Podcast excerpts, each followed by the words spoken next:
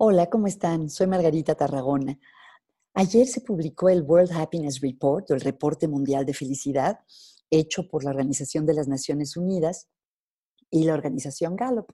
En este estudian los niveles de bienestar de las personas en 156 países y ven qué explica las diferencias en sus niveles de bienestar.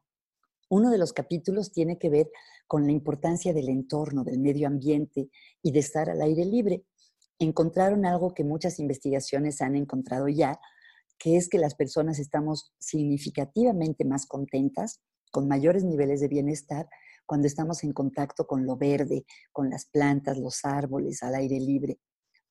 Ahora muchos de nosotros estamos encerrados, pero no quiere decir que tengamos que dar por completo, por perdido el contacto con lo verde. Podemos tener plantas en nuestras casas, podemos tener plantas en el balcón, si tenemos la suerte de tener un jardín, pues todavía mejor.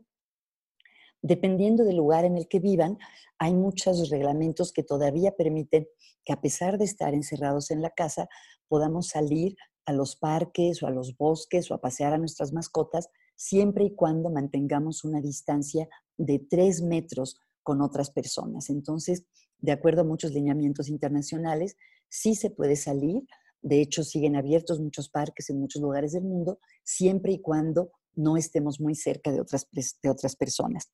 Y bueno, nada más para comentarles algunas de las ventajas de estar en contacto con plantas. Eh, se ha visto que estar en contacto con plantas reduce el estrés, baja los niveles de ansiedad, algo que necesitamos mucho en este momento, mejora el estado de ánimo, combate la depresión. Así que tratemos de llenar de verde nuestras vidas.